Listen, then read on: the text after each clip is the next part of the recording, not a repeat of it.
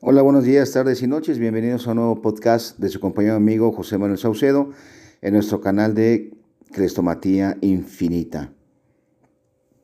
Hablemos de las formalidades del cateo. Viene en el artículo 16, párrafo 11 y el 288 del Código Nacional de Procedimientos Penales que dice, será entregada una copia de los puntos resolutivos de la orden de cateo a quien habite o esté en posesión del lugar donde se efectúe o cuando esté ausente a su encargado y a falta de este a cualquier persona mayor de edad que se halle en el lugar. Cuando no se encuentre persona alguna, se fijará la copia de los puntos resolutivos que autorizan el cateo a la entrada del inmueble, debiendo hacerse constar en el acta y se hará uso de la fuerza pública para ingresar.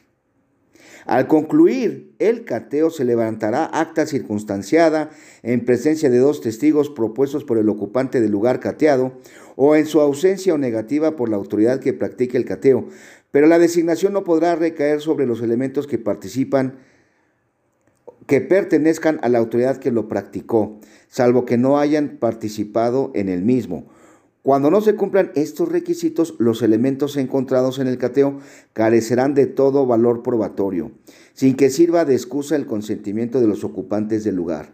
Al terminar el cateo se cuidará que los lugares queden cerrados y de no ser posible, inmediatamente se asegurará que otras personas no ingresen en el lugar hasta lograr el cierre. Si para la práctica del cateo se necesita la presencia de alguna persona diferente a los servidores públicos propuestos para ello, el Ministerio Público deberá incluir los datos de aquellos, así como la motivación correspondiente en la solicitud del acto de investigación. En caso de autorizarse la presencia de particulares en el cateo, estos deberán omitir cualquier intervención material en la misma y solo podrán tener comunicación con el servidor público que dirija la práctica del cateo. Bien, ¿qué se entiende entonces por al concluir el cateo? Aquí hay dos temas, la designación de testigos por un lado y este tema de que al concluir el cateo se levantará el acta circunstanciada. Miren ustedes, el juez federal allá en Aguascalientes, el Tribunal Unitario y los magistrados del Tribunal Colegiado del Circuito han coincidido en el tema de la eh, acta circunstanciada de cateo, del acta de la diligencia, que debe ser levantada en el lugar cateado y ahí debe ser elaborada y firmada. Es decir, dos factores, tiempo y lugar. Al concluir el cateo, este factor tiempo y en el lugar. ¿Verdad? Así entonces, estos eh, órganos jurisdiccionales han decretado la nulidad de cateos que se han ido a imprimir a sede ministerial y a firmar por allá. No así el criterio de otros jueces, por ejemplo en Sonora, o en la propia Ciudad de México. Pero aquí quiero dejar una tarea en esta ocasión.